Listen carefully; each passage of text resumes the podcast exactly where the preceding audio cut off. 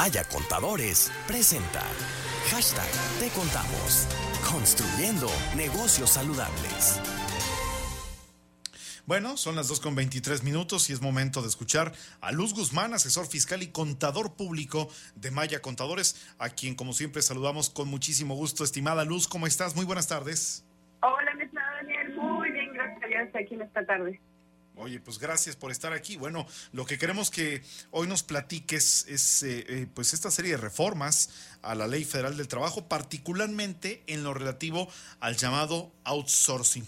Cuéntanos en términos generales, ¿qué es esta reforma de outsourcing? ¿Qué temas le competen? ¿Qué asuntos se abordan? ¿Por qué ha sido tan polémica, entre otras cosas? Que nos puedas platicar en términos generales, estimada Luz. Claro que sí, Daniel. Pues ha sido polémico porque de alguna forma se ha eh, vinculado lo que es el con evasión de impuestos, con malas prácticas. Y ahora sí que se ha eh, tomado con un, con vaya, para evadir ciertas cuestiones, de, pero no es malo el outsourcing, simplemente, ¿verdad? Y tampoco se derogó. Lo que esta ley viene a hacer es regular lo que es la subcontratación para no permitir lo que es la subcontratación, ¿verdad? De lo que es el personal propio de la actividad económicamente de una empresa. Ahora se permite la subcontratación, pero la ley aclara de servicios especializados. Es decir, no hablamos subcontratación de personal, sino subcontratación de servicios especializados, ¿no? Para regular precisamente esas malas prácticas que pudieron haberse dado y bueno, algunas empresas lo hicieron, por ello es que tomaron estos cambios, ¿no? Claro, oye, para poner como un ejemplo muy práctico, ¿no? A lo mejor yo tengo una empresa donde nos dedicamos a vender comida, ¿no? Llevamos platillos a domicilio, ahora con esto las aplicaciones celulares donde se puede hacer pues muy fácil, ¿no? Pero de pronto a lo mejor tengo una cocina muy grande que requiere de mantenimiento y voy a ocupar pues a lo mejor personal por algunas semanas, ¿no? Para que le dé ese mantenimiento que se necesita. Ahí aplica precisamente esta serie de reformas que se hicieron.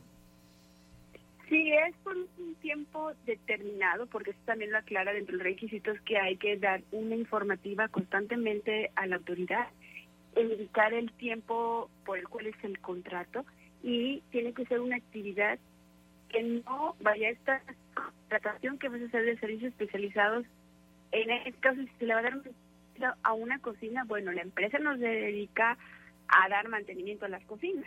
Entonces, ahí sí pudieras hablar que vas a contratar servicios especializados, que no es tu gente que tienes en el día a día preparando la comida para la venta, ahí en estos casos sí aplica. Aquí hay que observar mucho el objeto social de la empresa que va a recibir el servicio y la empresa que va a dar el servicio. Lo que no se permite, ¿verdad?, es que se genere una empresa misma, pero con otro nombre, para que esa empresa tenga, ¿verdad?, todo el personal y la otra sea la que reciba los servicios. Eso es lo que de una manera está regulando la ley.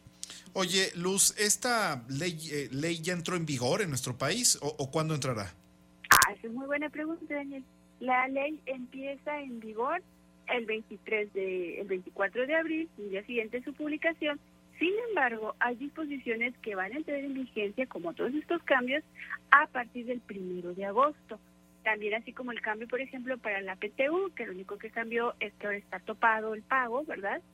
El monto que se le puede pagar al trabajador esto, como la ley empieza a partir del primero de agosto, entonces lo estaríamos aplicando para el otro año.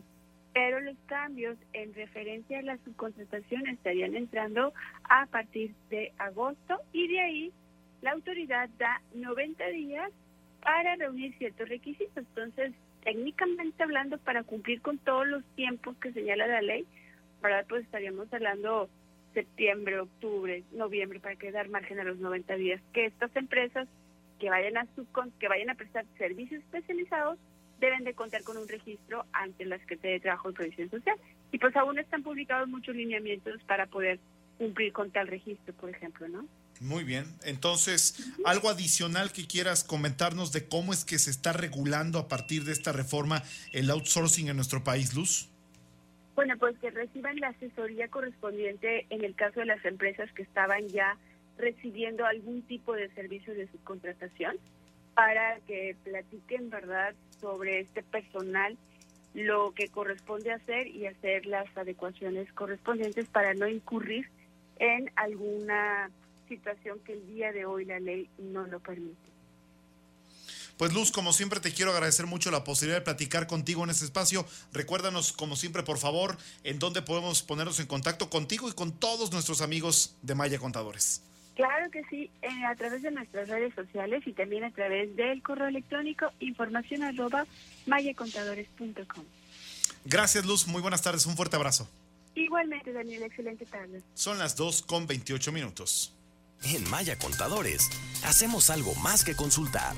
Le damos soluciones efectivas que garantizan el crecimiento y la seguridad de su negocio. Información arroba mayacontadores.com. En Maya Contadores hacemos algo más que consultar. Le damos soluciones efectivas que garantizan el crecimiento y la seguridad de su negocio. Proveemos servicios de asesoría, registro contable, nóminas, auditoría en las áreas financieras, contables y fiscales en cualquier giro de negocio de forma personalizada. Tome un paso decisivo y lleve a su empresa al siguiente nivel. Querétaro arroba mayacontadores.com.